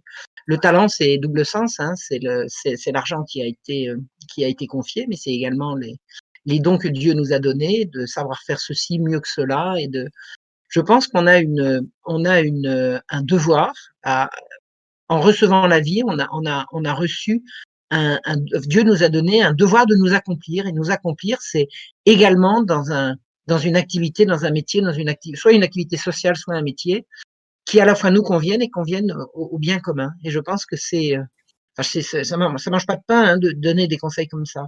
Mais je pense Mm. que aussi important que de trouver l'âme sœur, c'est de trouver le bon métier. Le bon métier. Et on va y revenir au métier, parce que tous, ces, tous les métiers ont disparu, mais ils vont revenir. Ils vont revenir. Hmm, Avec le, le- la, la fin prochaine et annoncée de, de- du nouvel ordre mondial, on va revenir aux fondamentaux. Très bien. NVV, qu'est-ce que tu en penses des conseils? Bah, j'aurais dit un petit peu la même chose, c'est euh, d'arriver à avoir une situation stable. Et euh, aujourd'hui, euh, c'est c'est très dur, c'est très dur de s'adapter à une société malade. Donc c'est un petit peu le problème, c'est que on est dans un contexte qui facilite pas du tout ça en fait. Faut être un malade pour être bien dans une société malade. Donc en, en fin de vrai. compte, euh, c'est assez compliqué. Euh, moi personnellement, euh, dans la lacrymo, euh, je m'accomplis pleinement. Euh, mais euh, pour, pour trouver, pour trouver quelqu'un là-dedans, J'ai pas compris. Dans, dans, dans l'émeute, dans, dans, dans la lacrymo, quoi, dans la- voilà. Mais euh, c'est pas parce forcément. tout le temps. Comment Voilà, ou alors. tu n'as pas rencontré une jeune fille tradie euh, dans une manifestation contre les CRS Tu m'étonnes là. Non, non, non, il y en avait une pas mal, mais euh, elle voit jamais le danger, donc euh, je me dis non, c'est pas bon. Ah. Il n'y a pas que les lacrymos, euh, il y a des grandes foules. Il y a le pèlerinage de Chartres. hein. Il y en a des, il y en a des célibataires au pèlerinage de Chartres. C'est vrai, j'ai fait le non, il y en a pèlerinage de milliers, Il y en a des milliers qui marchent. Ah là. Alors là, Vas-y, voilà, ou alors avoir une très bonne situation, quoi. Avoir une très bonne situation, et c'est le, c'est très difficile, hein, c'est très difficile. Donc, euh, on y arrivera, mais euh, la, la- notre temporalité n'est pas, euh, n'est pas la meilleure pour, pour ça, quoi. Faut, Mais c'est quoi faut une le bonne reconnaître, quoi. Ne situation, serait-ce que d'accéder, arriver, arriver à accéder à la propriété, euh, avoir une situation confortable où, euh, où les deux sont pas obligés de travailler euh, 40 heures par semaine pour s'en sortir. Euh, je sais pas comment on fait, ou alors faut un bac plus 10, mais ça c'est pas tout le monde. C'est pas non, tout le faut venir vivre à la campagne. Faut Eh, venir vivre à la campagne. À la, à la campagne, euh, c'est difficile de, de, de trouver du travail peut-être aussi. On peut l'amener, on peut l'amener. Non, non, on peut l'amener. Je le souhaite, faut faire je le souhaite. saut, faut revenir, faut, il faut ré, il faut réinvestir à la campagne, réinvestir, faut se réinvestir à la campagne. Pour tourner, les, les, les villages sont vides, il faut remplir les villages et, et tout, tout, tout va, tout va se remettre. De toute façon, la France ressuscitera par la campagne. La France est paysanne ou elle n'est pas la France. La France, elle est catholique et paysanne ou elle n'est pas la France. La première des reconquêtes, c'est celle-là, en effet. Le territoire, le territoire. De toute façon, si les Français reprennent pas le territoire, il sera pris par d'autres. hein. C'est vrai. ça. Je peux vous, je peux vous dire qu'Alexandre et moi, on boit du petit lait là. hein. Ma- Maintenant que je vis dans un village de 182 habitants, pour être très précis, dernier Oh, il est plus grand que le mien. Moi, j'en ai 270 dans le mien. Vous rigolez On va faire un concours, on est 15. Oui, oui, ça c'est vrai. Dans le village du colonel, ils sont 15. C'est assez impressionnant. Oh, c'est un hameau, c'est pas un village. hein. Comment ça? Non mais je, voulais, je voulais- je voulais rajouter un- quelque chose par rapport à vos propos. Euh, ce, que tu disais, MBV, par rapport aux situations, etc., par rapport au métier. Euh, c'est effectivement, c'est compliqué. C'est une gageure. Euh, parce que peut-être qu'il faut revoir ses, prétentions à la baisse. Ce, que, je veux dire par là, c'est que le, cur- le curseur où l'on place son confort est relatif à soi-même. Bon, ça se voit pas trop, mais ma maison, je la rénove seule. Euh, Il y a tout un tas de paramètres comme cela euh, où en fait, on, peut en campagne, alors en ville c'est peut-être plus compliqué, mais en campagne, on peut effectivement revoir ses prétentions à la baisse, avoir une vie peut-être un petit peu plus euh, humble, j'ai envie de dire, avec des moyens euh, moins importants qu'un un loyer de, je sais pas moi, de 2500 euros euh, euh, en région parisienne, par exemple, ce genre de choses. Et euh, donc, en fait, il y a, une- attitude à avoir qui est euh, un peu plus compliquée. Je, le vis au quotidien puisque j'ai arrêté le travail que j'avais pour, euh, devenir en fait euh, euh, sculpteur. J'ai du mal à vivre de, mes sculptures parce que c'est un long chemin d'apprentissage. Euh, et on, a, quand, on est un, mariage soudé, l'un soutient l'autre. Il y a aussi ce genre de choses. C'est-à-dire qu'en fait, euh, c'est- toute une, c'est un combat de tous les instants où en fait il faut, euh, il faut gérer le, foyer, il faut gérer en fait tout quasiment au millimètre. C'est euh, voilà, les enfants, les transports, il y a, tout un tas de paramètres. Et effectivement, la, la, parabole des talents, on, la reprend souvent nous sur le Discord parce que c'est, elle, elle est fondamentale. Chacun fait ce qu'il peut à la mesure dont qui, qui peut le faire, mais mais il fait quelque chose. Il n'a pas le droit On- n'a pas le droit d'enterrer son talent. Ça. Je peux donner un exemple. Excusez-moi. J'ai Vas-y, j'ai un ami, j'ai un ami. Alors peut-être qu'il écoute, je sais pas. C'est une famille catholique avec une tapée de gosses. Je sais pas, ils sont 7, ils sont 8, je sais pas exactement.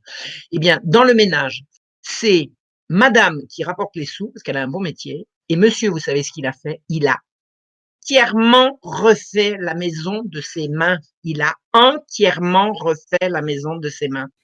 Voilà. Sur je sais pas combien Ah. d'années. Hmm. Bon, puis après, une fois que la maison est faite, il va reprendre. Vous voyez ce que je veux dire? Oui, bien Et sûr. bien sûr. Et c'est ce qu'il sait faire. C'est ce qu'il sait faire et ce qu'il sait faire bien. Mais c'est Et ça. ça, c'est de la famille catho-tradie. Ça, c'est de la famille catho-tradie. C'est ce que nous Vraiment. disions précédemment. C'est que le, le, le mariage et, la, et la, une famille traditionnelle, c'est euh, c'est une. Bon, le, le mot est peut-être impropre, mais c'est une équipe. Ce sont, des, sont deux personnes avec les enfants et, euh, et, et on pousse tous dans le même sens, etc. C'est pas, c'est pas toujours euh, le, le, le bonheur euh, version bisounours euh, et nuages. euh, vous voyez ce que je veux dire? Ça, ça remue, ça cogne, ça, ça avance. C'est des fois, bon, bah, c'est un peu plus difficile que d'autres fois, mais c'est la vie et c'est beau. C'est quand même ça. Et c'est ça en fait que la société moderne euh, vend à travers euh, les séries, les films, etc. Cette espèce de, de délire de princesse et de prince charmant, euh, c'est- du, c'est d'une fausseté incroyable. Et nous, en fait, notre rôle, euh, parce que c'est beau ce qu'on est en train de faire quand même. On est en train de parler de quel- de- d'un sacrement quand même.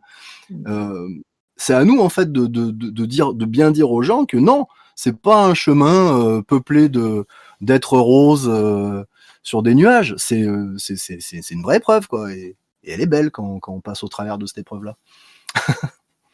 Alors, donc comme ça fait presque une heure et quart qu'on y est, donc je vais, je vais commencer enfin à lire un petit peu ce qu'on a dans le chat. Si vous avez des questions dans le chat, vous pouvez les lancer. Euh, je vais, euh, on va, on va essayer d'y répondre. Euh, je vais essayer de remonter en attendant pour voir s'il y a déjà des questions. Alors, Fabio Rago. Du coup, on peut aller draguer à la sortie de la messe ou faut prendre un rendez-vous ça, ça soulève quand même une bonne question. Comment on fait pour draguer à la messe quand même C'est, j'avoue que On ne drague pas à la messe. Oui, Voilà. On j'allais ne dire, on drague pas à la messe. On, on participe à la vie paroissiale à la sortie de la messe. Sur le parvis, sur le parvis. sur le parvis, voilà, à la limite pour, euh, pour faire connaissance avec une. Il faut savoir que ma belle-sœur et mon beau-frère se sont rencontrés à la messe. Bien sûr. Alors, euh, alors, je vois plein de messages, mais je vois pas nécessairement de questions. Donc là, c'est le moment un peu de latence. Alors, je salue tous ceux qui nous ont salués en permanence euh, depuis tout à l'heure. Il y a plein de gens qui nous ont dit bonjour le cercle, bonjour euh, Marion, bonjour NVV, bonjour colonel. mais on n'a pas eu le temps. Alors, Ludovic qui nous demande euh, est-ce qu'il vaut mieux se marier avec une noire catholique ou avec une française blanche gauchiste? Tu la convertis et tu te maries avec. Voilà. voilà. je- C'est c'est pas si compliqué. Ma femme était gauchiste quand je l'ai rencontrée. hein. Ah, regardez voir. Écoutez, moi j'ai été tellement gauchiste pendant tellement longtemps que ça, ça se guérit très bien. hein. Aussi. ouais. Moi j'étais ultra gauchiste, ultra gauchiste. hein. J'ai- bouffé de ça, mais je vous dis, je vous dis pas. hein. Donc vous voyez, Mais- Et d'ailleurs, ce qu'on peut dire, c'est que le, le gauchisme est le fruit d'un d'un- du- d'un christianisme sécularisé, hein, euh, en fin de compte. Oui, Ça ça- David. Ah moi, j'ai commencé par passer par la jeunesse étudiante chrétienne et euh, la GEC en 1966-67 et mai 68 en 68. Hein. Hum. C'est, ça a été le. Le gauchisme, en fin de compte, c'est vouloir accomplir le paradis chrétien, mais sur terre. C'est pour ça qu'il en Occident, dans, les, dans la civilisation post-chrétienne, qu'on voit ces gens avec les cheveux bleus qui vous parlent d'égalité, etc. Parce que qu'est-ce qu'on nous promet, nous, dans le christianisme? C'est que quand on sera au ciel, il y aura plus de sexe et, qu'on sera tous égaux. Donc, en fin de compte, le gauchiste, c'est celui qui, veut faire le paradis euh, euh, chrétien, mais sur terre. Donc, euh, de passer au savoir au croire, il n'y a qu'un seul, qu'un seul pas. Donc, convertir une gauchiste, je pense que c'est possible. Alors si, je, si vous voulez, si vous voulez un petit truc pour convertir une gauchiste, parce que là je crois que je m'y connais un petit peu, faites-lui de l'histoire. Parce qu'en général, le gauchiste, il a dû passer une vision complètement tronquée, mensongère. Et, et, euh, je veux dire, le, le- moi, j'ai complètement abandonné toute ma vision gauchiste au fur et à mesure que je rentrais dans la réalité de ce qu'avait été notre passé commun. Voilà. C'est vrai, Donc, je, je peux le confirmer et je suis assez d'accord avec vous, Marion.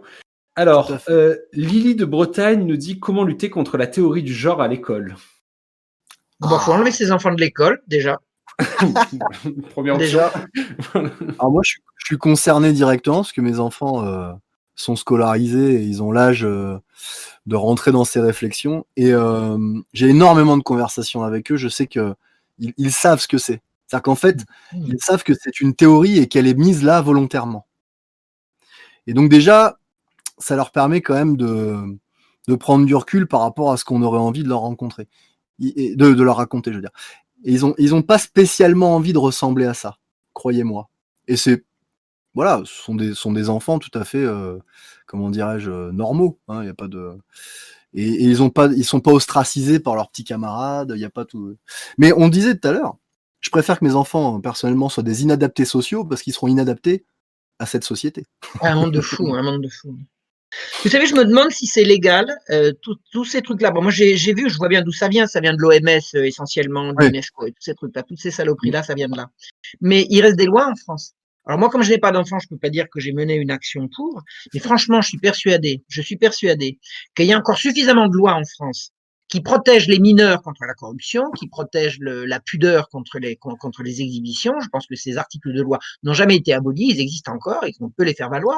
Moi, je sais pas si est-ce qu'un est-ce qu'un instituteur va raconter à, à, à, à un petit garçon, une petite fille qu'il a le droit de changer de sexe? À quel titre vous pouvez discuter avec l'instituteur D'où vous sortez ça D'où vous sortez ça Qui vous a dit ça? Ah, c'est pas moi. C'est là que vous allez voir qu'ils font venir des intervenants extérieurs, que ces intervenants Oui. extérieurs, ce sont des lobbies, etc., etc. Faut remonter le truc, faut déposer des plaintes collectives. Faut pas se lancer là-dedans tout seul avec ses petits bras. Il y a que des coups à prendre et des pots de banane et, et des flaques d'huile et des vraiment. Mais collectivement, je suis persuadé que des parents peuvent très bien aller demander des comptes sur, sur ce qu'on raconte à leur gosse à l'école. Non, mais attendez, sans blague. Alors moi, je sais Oui, que oui. quand j'ai quand j'ai lancé mon alerte il y a un an en disant qu'on allait apprendre la masturbation aux enfants, il y a une espèce de ministre avec des grands cheveux comme ça qui a dit ça c'est des mensonges, c'est même pas vrai. Mais attendez, j'ai les textes. hein. Moi, je les ai montrés les textes. Je les ai montrés les textes. Hein. Alors, faut arrêter de mentir. Et les lois qui protègent les, les mineurs contre la corruption de mineurs, ça existe encore. Et les attentats à la pudeur, ça existe encore. Alors, regroupez-vous. Faites pas ça tout seul. Il y a que des coups à prendre. Regroupez-vous et faites des actions collectives. Demandez des comptes. Vous savez ce que c'est l'attentat à la pudeur? Mais c'est grave. C'est grave. Montrer des images de sexe euh, en, en, en quadrichromie à des petits mômes, c'est de l'attentat à la pudeur. Portez plainte. Portez plainte.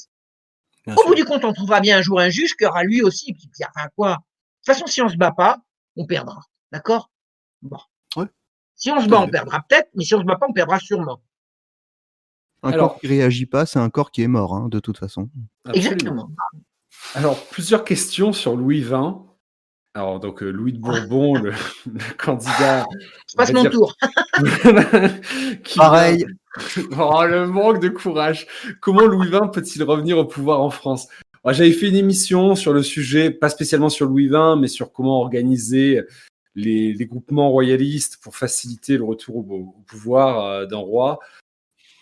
Je sais pas s'il y a quelque chose de plus à dire en fait. On a déjà un peu tout dit. Il faudrait, faudrait dépasser le fait d'écrire des articles sur Internet et de prononcer des discours. Mais après, euh, je prendrai des risques avec la loi. Donc pour l'instant, on va en rester là sur cette question-là.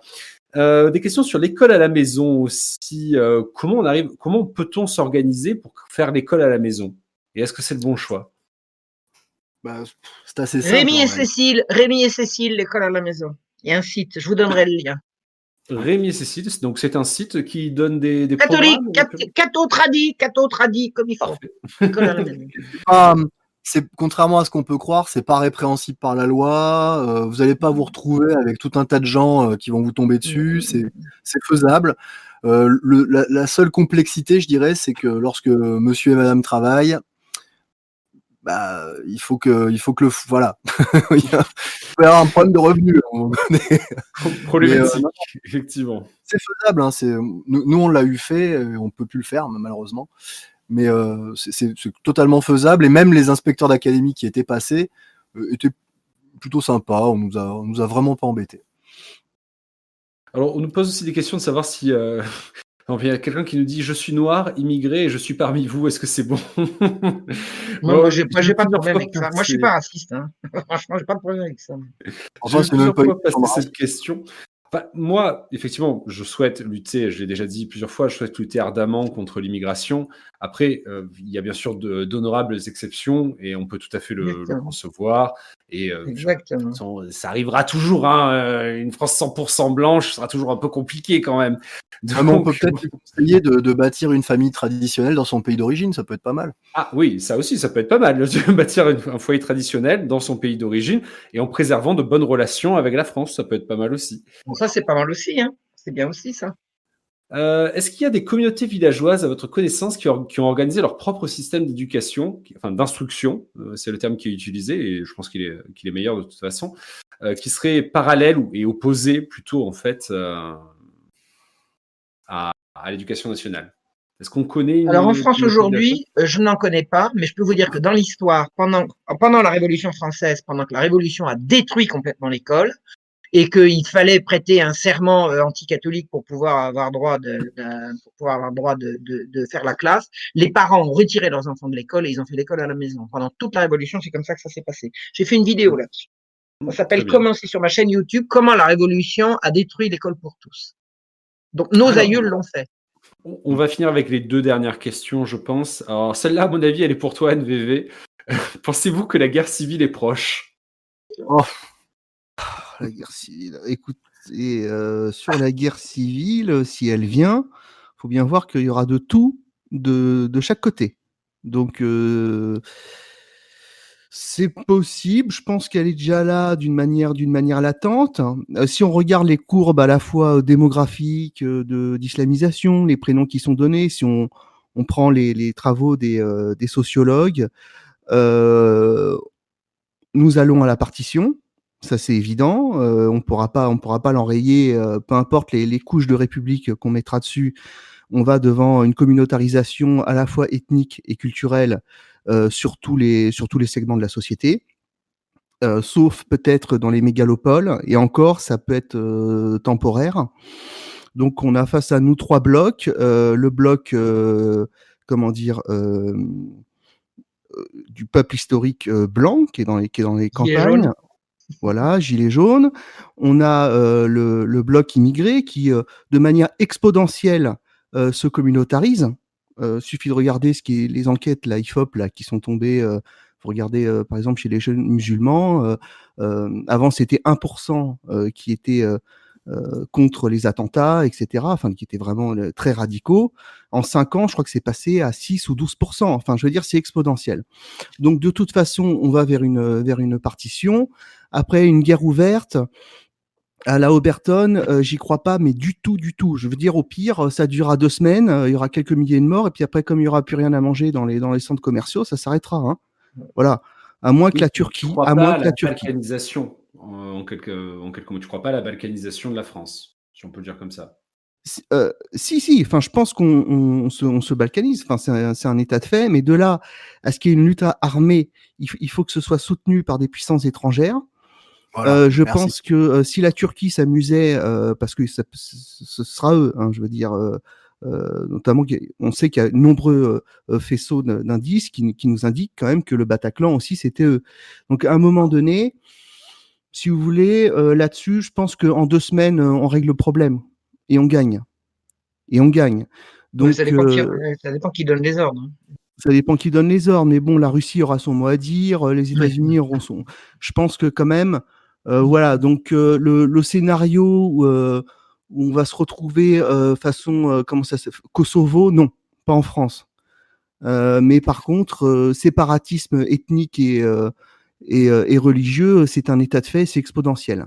Pour des raisons démographiques, hein, tout simplement. Hein. Il n'y a même pas besoin d'aller chercher plus loin. On le voit sur d'autres, euh, par d'autres courbes. Mais euh, la première chose, c'est la, c'est la démographie. On regarde sur les, sur les prénoms qui sont donnés. Plus le temps passe, plus par exemple la population musulmane se, se, crée un séparatisme. Voilà. Aujourd'hui, les gens immigrent non pas pour s'assimiler, mais pour rejoindre leur communauté. On en fait venir 400 000 par an. Bon, ben, il n'y a pas besoin d'avoir fait Sciences Po ou Polytechnique pour comprendre ce qui va se passer. Hein. Ok, très bien. Alors, euh, je pense qu'on a fait le tour. Je vais pas. Il reste encore plein de questions, mais je crois que on n'aura plus guère le temps. Donc, est-ce qu'on peut dire un mot sur vos actualités à tous? Alors, Marion, votre actualité, c'est quoi et où est-ce qu'on peut vous retrouver? Alors moi, je, suis en je vais incessamment commencer la, rédaction du livre que j'ai que j'avais commencé il y a dix ans et que j'avais interrompu en rencontrant Égalité Réconciliation et Alain Soral. Euh, donc je vais reprendre cette, je vais reprendre cette, cette, cette écriture. Je n'ai pas encore commencé. Je vais donner des cours là prochainement. Je vais rejoindre. je vais donner. Alors il y a, je, je renvoie les, les spectateurs sur ma chaîne, sur ma chaîne YouTube, sur mon avant-dernière vidéo. Il y a un lien si on veut, euh, si on veut participer à mes cours d'histoire. Alors mon prochain livre, c'est Le pain du peuple et mes cours d'histoire, c'est également Le pain du peuple. C'est-à-dire que le plan de mon livre va suivre le plan de ces deux années de cours, de la dette à la révolution, comment le pain du peuple est devenu une marchandise comme une autre et comment le le- l'argent roi a remplacé le roi. c'est ça, c'est ça mon, c'est ça le, but. Donc, je, vais préparer ces cours, mais ils sont quasiment prêts. Euh, six cours dans, l'année à Paris, et la, suite de ça, ça va être euh, la, suite de mes manuels d'histoire, hein, manuel 1, 2, 3, 4, ça va être 5, 6, 7, le pain du peuple 1, le pain du peuple 2, le pain du peuple 3, de la dette à la révolution, comment, la royauté est assombrée par la dette. Donc ça c'est mon c'est mon actualité. Donc j'ai je j'ai on, on m'a invité hier à aller faire une conférence dans le Lyonnais. J'avais plein de conférences qui ont été annulées par le confinement et elles n'ont pas été reprises. Alors c'est un secret pour personne que j'ai rompu euh, euh, définitivement avec Égalité et Réconciliation. Je suis resté ami avec beaucoup de gens très très bien, mais je n'ai plus du tout du tout du tout le relais d'Égalité et Réconciliation. Et ça c'est un choix que j'ai fait. hein. Donc, on pas- vous a mis. c'est pas quelque chose qu'on m'a imposé, c'est un choix que j'ai fait moi, d'accord? Moi toute seule avec ma avec ma conscience et, et ma volonté. Oui, une question? Non, je disais simplement qu'on a mis le lien de, de votre chaîne YouTube euh, sur le chat, donc j'encourage évidemment tout le monde à aller s'abonner et à, à prendre en compte euh, ben, votre actualité et euh, ce programme. Voilà. euh, Ouais, si vous voulez suivre les cours, ouais, si vous voulez suivre les cours, ça va être six cours, six cours euh, de, de deux heures à Paris. Euh, on va commencer au mois de, au mois de novembre et on va terminer en avril-mai. On va voir ça. Et euh, le premier cours sera consistera également à aller faire un tour aux, archives, une visite aux archives, parce que c'est ce que j'ai fait moi quand je suis arrivée à la fac. Mon premier cours, ça a été une visite aux archives. C'est très très fructueux. Voilà. Je suis bien d'accord avec vous. Bon, mais Alors- sinon, je suis toujours, je suis toujours preneuse de faire des, de faire des, des, des- vidéos.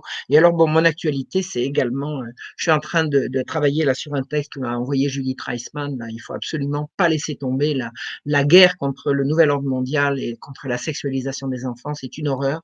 Il faut réhabiliter, réhabiliter la sacralité du sexe et je, enfin bon, enfin, je- c'est, non, c'est pas joliment dit comme ça.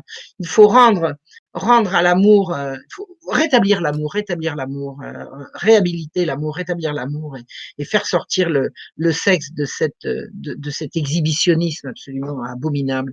Le sexe, c'est fait pour l'intimité, le couple et le sacré. Ça n'a rien à voir, ça n'a rien à faire dans le commerce, dans les, dans les magazines et sur les, et sur les murs des villes. Voilà. Ni dans les journaux. Je Et là, il y a du boulot. Je serais ravi de vous recevoir d'ailleurs euh, pour une émission euh, sur la chaîne du Cercle ce coup-ci pour, euh, Ah, pour bah, parler justement de cette désacralisation du sexe. Alors, est-ce que vous pourriez enlever un L à Sigo à l'occasion? Ça me ferait plaisir. Un L à Sigo, pardon? Ouais, vous avez mis un L à Sigo. C'est AUT. Mario, c'est AUT. ouais. Hum, Sur le, oui, sur le Discord. C'est parce qu'en fait, Ouais. je crois que c'est- c'est vous qui avez tapé. Je je crois qu'il y a eu une erreur de tabulation en fait quand vous avez quand vous avez tapé votre nom et ça s'est mis automatiquement. Mais oui, est-ce que l'équipe Ah, technique ça peut serait mis automatiquement. Ah, c'est parce que c'est pas moi qui écris mon nom comme ça. C'est pas grave. Est-ce que l'équipe technique peut nous enlever le L de, du pseudonyme de, de Marion? Merci. Voilà. Non, le, pas le L, le, le T, du coup. C'est le L ou le T qu'il faut enlever? Non, C'est le L. L. Voilà, c'est voilà, C'est comme le ça, L, c'est voilà, voilà, c'est c'est bien, ça. c'est bien, c'est bien. Donc, NVV, à toi, c'est quoi ton actualité? Ben, je vous prépare euh, quelques petites bombes euh, atomiques, quand même, qui sont, euh, bon, pour l'instant, que je garde euh, en surprise euh, pour pour pas pour pas les dévoiler à l'avance. Euh, faut aussi que les gens, que nos auditeurs comprennent que euh, la chaîne YouTube Nous voulons vivre est Shadowban. Je peux vous donner une statistique qui est très intéressante. Euh, sur YouTube, dernière vidéo, bon, la chaîne compte 25 000 abonnés, 4 000 vues, d'accord? Facebook, j'ai 486 abonnés, je fais 40 000 vues sur la même vidéo. Voilà. Donc, euh, Shadowban, la chaîne est Shadowban. Vous pouvez me retrouver, donc n'hésitez pas à partager manuellement parce que sinon, on n'y arrivera pas. OK? Quand il y a de l'actualité, quand il y a des choses qui vous semblent pertinentes, euh, partagez, partagez. Vous pouvez me retrouver sur Facebook, vous pouvez me retrouver sur Twitter, sur Minds, sur VK. Euh, donc euh, voilà, on est euh, dans un système qui se durcit de plus en plus. sur Franche, j'ai eu quelques petits soucis avec les autorités. Je lâche pas, ça va continuer. mais je fais tout mon possible, tout mon possible pour avancer. Mais vous voyez, on n'est pas dans un pays libre. L'information n'est pas libre en France. Et quand vous avancez, eh bien, euh, le, pouvoir s'occupe de vous. Voilà, donc euh, je, fais ce que je peux. Je fais ce que je peux. Donc il y a des quelques petites bombes atomiques à venir. On change d'époque. On change d'époque. Le sujet principal, c'est la dépossession. Il y a eu les gilets jaunes. Ça a été le réveil des Français. Les Français étaient en train de s'endormir et de mourir dans leur sommeil. Ils ont ouvert les yeux. On voudrait récolter les fruits tout de suite de ce qui s'est passé. Non, ça prendra 10 ans, 20 ans, 30 ans. Mais nous sommes dans une période euh, pré-révolutionnaire, dans le bon sens du terme, en sens euh, révolution nationale, d'accord? On va y arriver. La révolution, elle va arriver. Il y a tous les indicateurs, tous les indicateurs, donc on lâche rien. Je reste là jusqu'au bout, jusqu'au bout.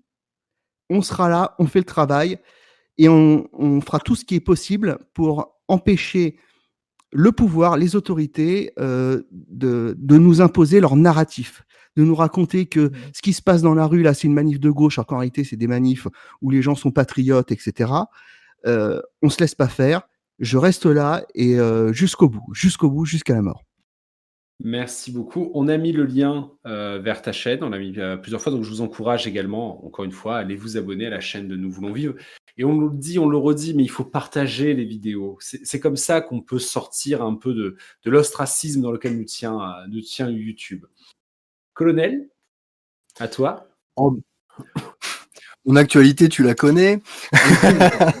les autres, la. En fait, cette année, sur ma chaîne personnelle, euh, je vais beaucoup travailler sur euh, ce que j'ai toujours fait avant, mais euh, bien évidemment, j'ai assez peu d'abonnés parce que j'ai eu des gros, des gros trous et j'adresse des sujets qui ne sont pas faciles à digérer, donc tout ce qui est organisation supranationale de type CFR, Bilderberg, etc.